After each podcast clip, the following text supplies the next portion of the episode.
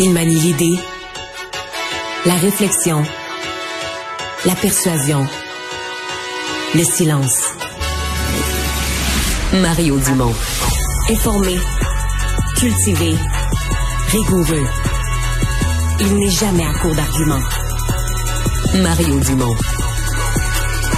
Pour savoir et comprendre. Bonjour tout le monde, bienvenue à Cube Radio. Ben, décidément, la Ligue nationale de hockey a tout, euh, tout l'art pour se mettre les pieds dans les plats.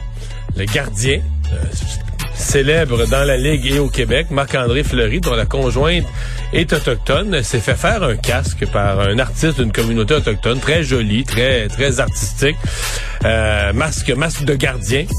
Et on lui a interdit de le porter parce que là, on ne veut plus de cause politique et on considère que le porter à l'occasion de la journée des Premières Nations serait politique. On joint l'équipe de 100% Nouvelles. C'est l'heure d'aller euh, joindre Mario Dumont dans les studios de Cube Radio. Bonjour Mario. Bonjour. On parle évidemment de plusieurs journées de grève euh, qu'ont vécu euh, évidemment les parents euh, cette semaine. Il y, en, aura manifestement d'autres parce que bon, sauf dans le cas de la FAE qui poursuit sa grève, il y aura une suspension pour ce qui est des autres groupes là, mais manifestement on n'est pas prêt à une de principe.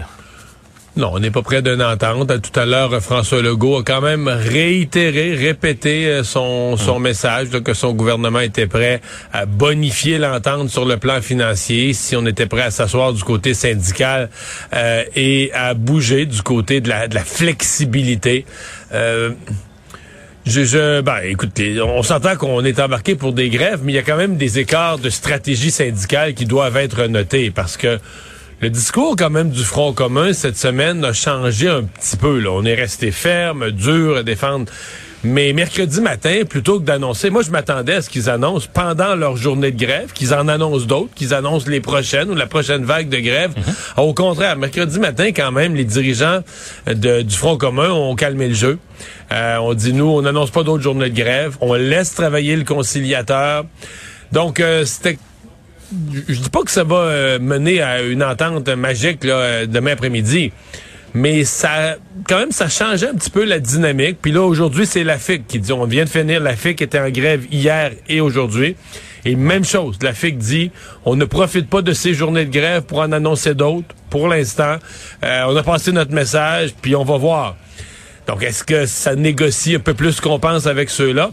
Et je vais dire que je ne suis pas dans la tête des, des dirigeants syndicaux, mais peut-être qu'à la FAE, on est un peu déçus. J'ai l'impression moi, que la FAE s'est dit, garde, nous autres, on va le montrer. Là. On va partir en grève générale illimitée, puis les autres syndicats n'auront pas le choix. Une fois qu'il y en a un en grève générale illimitée, les autres n'auront pas le choix de suivre. Or, Sylvain, la semaine prochaine, là, on va se le dire, euh, j'ai beaucoup de respect pour les enseignants là, qui disent on croit nos convictions, mais ils vont la trouver tough. Euh, ils vont être les seuls en grève. Euh, tu sais, ça klaxonnera plus fort. Il va y avoir des petits nombres devant les écoles, des syndiqués de la FAE. Ouais, parce qu'ils n'ont pas de fonds de grève vraiment. Là, pas de fonds de grève. Pas un sou qui rentre pendant ces journées-là. Ça, là. Puis la pression sera pas si immense sur le gouvernement parce que dans le fond, il y a 60... Tu sais, dans la, distribution des enseignants, le chiffron, là, c'est 60% CSQ, 40% FAE. Ben, évidemment, dans certains. Si tu parles à Montréal, ben là, c'est FAE. Si tu parles à Laval, c'est FAE. Il y a des régions entières là, où, qui sont qui sont frappées. Mais c'est juste que pour la FAE, ça va être euh, ça va demander du, du, courage, de la ténacité de se retrouver seul dans la grève générale illimitée pendant que tous les autres vont être revenus au travail. Puis peut-être qu'on commencera à voir au cours de la semaine prochaine des rumeurs que, je sais pas, moi, la FIC ou le Front commun ont des avancées dans les négociations. Alors la FAE s'est placée dans une position qui demande beaucoup de courage. Là. Et corrige-moi, mais euh, il faut aussi, euh, lorsqu'on déclenche la grève, elle est automatiquement illimitée.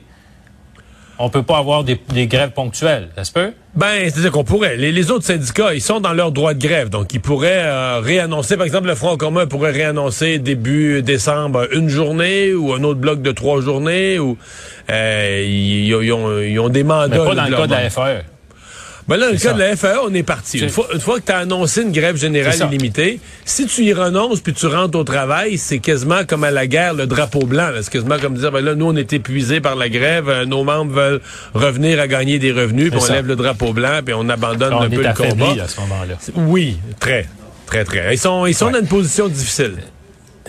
Bon, en fin de semaine, congrès évidemment important pour euh, Québec solidaire. Là, il faut en parler. On va donc euh, choisir euh, une remplaçante à la co-chef, co, on, co-porte-parole qu'on l'appelle évidemment, Manon Massé, qui demeure évidemment au sein de, Québec solidaire, mais donc laisse la place à trois euh, candidates qui ont fait campagne quand même, trois candidates qui ont euh, quand même une certaine influence. Là, c'est un congrès important pour euh, Québec solidaire. Ouais, il y a comme trois, quatre enjeux dans le Congrès. Le plus gros, on vient de le nommer. Hein, je pense que c'est ça, c'est choisir une remplaçante à Manon Massé. Ils sont pas mal pris. Là. Ils ont trois candidates de calibre. Ils ont trois candidates respectées, charismatiques, avec chacune des qualités. Donc, de ce point de vue-là, l'une ou l'autre, le parti s'en sort, à mon avis, s'en sort bien, s'en sort avec un nouveau visage. Bon, c'est des ça va être difficile de remplacer Manon Massé. Elle a vraiment fait sa marque. Elle a été un personnage important dans le parti, mais elles ont le calibre pour prendre, euh, prendre la, la, la place. Donc ça, ça va être un enjeu, mais il y a un enjeu dans l'enjeu. Exemple, si Ruba Gazal est élue, elle a fait campagne, elle, sur une politique très indépendantiste, de ramener l'idée de souveraineté plus clairement dans le, dans le discours quotidien de Québec solidaire. Alors que Christine Labrie, c'est plus le social, la souveraineté. Oui, on est souverainiste, mais là, c'est pas là-dessus qu'on, pas là-dessus qu'on, qu'on fait notre pain et notre beurre. Euh, il y a l'aspect des régions. Là, c'était Émilie Lessard-Terrien. Donc chacune arrive avec euh, un discours, avec une vision. Après ça, ben, autre enjeu, c'est euh, Gabriel Nadeau-Dubois. Est-ce que, bon, tu sais, il y a eu un petit peu de chiolage contre lui, le livre de Catherine Dorion. On entend ça, qu'il y en a qui trouvent, tu sais, qu'il joue un peu aux politiciens traditionnels, que ça fait pas assez Québec solidaire, qu'en campagne électorale, il a fait sa tête. Ben, tu sais, des fois, il y a du chiolage, puis tu arrives sur un vote de confiance, puis tu te rends compte dans le résultat que finalement, la large majorité des gens sont encore avec lui, puis le reste, c'est du mm. petit placotage. Mais il y a quand même des gens qui se demandent est-ce qu'ils pourraient se retrouver avec un pourcentage euh, affaibli, là? Et là, euh, qu'est-ce que ça signifierait pour la suite des choses, pour lui, pour lui dans sa relation? C'est une nouvelle co-porte-parole, puis un Gabriel Nadeau-Dubois affaibli. Est-ce qu'on pourrait le voir moins, laisser plus de femmes, de place à la femme qui va être élue co-porte-parole? Alors ça, c'est important. Puis après ça, il y, a quand même l'enjeu de voir... Un peu l'unité du parti. Il y a eu au lendemain de l'élection beaucoup de déceptions sur le résultat. Hein. Le parti avait progressé beaucoup à l'élection de 2018, peu à l'élection de 2022. Il y en a certains qui ont attribué ça. On a voulu faire trop de compromis, on a voulu plaire à l'électorat plutôt de rester fidèle à nos convictions. Donc il y a toutes hmm. sortes de toutes sortes d'explications différentes là, des, parmi les militants sur pourquoi c'est arrivé. Est-ce que ça pourrait conduire à des déchirements entre les plus radicaux, les plus puristes et les plus pragmatiques qui veulent faire du, progrès électoral? Ben, ah. Ben, tu t'en sais quelque chose, euh, Mario, quand même? L'idée d'un parti qui émerge et qui finalement avance et fait, euh, c'est d'élargir en quelque part à, un certain moment son électorat et inévitablement la décision est de dire est-ce qu'on dilue un peu euh, ou bien on reste ferme? Et hmm. là, on voit les conséquences après. Là. Ouais. Mais les partis très à gauche comme Québec solidaire sont particulièrement militants. Là, puis certains militants sont mhm. attachés à des, des principes politiques très forts. Donc, sont moins peut-être versé dans un certain pragmatisme. Donc, c'est ça qui va être à voir. Par contre, il y a peut-être des plus récemment embarqués dans, dans Québec solidaire qui, eux, vont dire, ben là, regarde, moi, je me suis joint à un parti. Oui, je suis plus à gauche, mais je me suis pas joint à un parti pour devenir le NPD, qui est dans l'opposition, qui a l'air d'être dans l'opposition pour l'éternité à Ottawa. il y en a qui vont vouloir dire, regarde, il faut élargir, il faut aller chercher un électorat en région, un électorat plus large. Donc, euh, puis tout ce que je viens de dire là, ça peut se faire dans le cadre de débats très respectueux d'un parti qui en, qui en sort uni. Mais ça pourrait être aussi l'objet de tension. On se dit dimanche soir, oups, le parti est quand même divisé. Donc c'est tout ça qu'on va surveiller là, entre, euh, entre aujourd'hui et dimanche prochain. Très intéressant à suivre, bien sûr. Euh, un mot, Mario, sur euh, enfin la libération des otages et une trêve là au Proche-Orient? Oui, oui, oui. c'est, je pense que c'est une bonne nouvelle. Puis il y a tout le scénario qu'on dit bon ben pour chaque 10 otages, Netanyahou a dit on pourrait prolonger d'une journée euh, la trêve, donc elle pourrait durer quoi, euh, tu sais 4 à 5 à 6 jours, euh, peut-être une semaine. Et moi, ben, tu sais, quiconque est d'une nature un temps soit peu optimiste, même si on nous dit non, la guerre doit reprendre après, Israël dit nous autres on a un travail, une mission à accomplir. Il reste, Sylvain, tu sais, qu'on sait jamais dans la ville. Il y a un canal de communication ouvert, on l'a vu, un canal qui a été efficace pour arriver à cette entente. Fait que, tu sais, une fois que la guerre est arrêtée, peut-on rêver qu'elle ne reprenne pas ou pas de la même manière, ou en tout cas que les, ceux qui ont négocié les otages négocient d'autres choses? Je, pense qu'on peut au moins, on peut au moins mettre une note d'optimisme là qui n'existait pas, mettons, il y a il y a dix jours. Alors euh, voilà. Puis pendant ce temps-là, ben, au moins l'aide humanitaire rentre à Gaza, donc il y a des choses positives.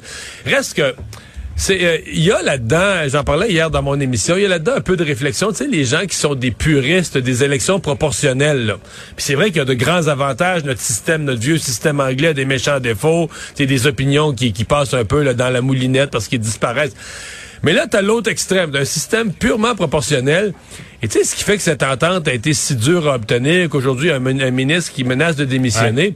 Parce que le gouvernement est formé d'une coalition avec un paquet de petits partis qui se retrouvent au pouvoir avec 5-6 sièges et qui sont des fondamentalistes religieux extrêmes qui n'auraient pas la moindre chance d'obtenir des sièges dans un système plus semblable au nôtre, mais qui là, dans le cadre d'une proportionnelle à peu près pure, là, euh, finissent par se retrouver avec leur poignée de sièges. Puis là, ben, pour former une coalition de gouvernement, il faut que tu additionnes, OK, je vais prendre ces cinq sièges-là, puis ces six sièges-là. Puis là, tu donnes des pouvoirs quand même importants, des droits de vie ou de mort sur le gouvernement à des gens qui ont des positions qui sont pas très, très centristes, là, pas très rassembleuses. Ben, le problème, c'est qu'évidemment, le premier ministre Netanyahou a voulu se lier à ces gens-là, sinon il ne serait Ouais. pas au pouvoir actuellement. Ben, c'est ça. Mario Dumont, merci beaucoup. Au revoir.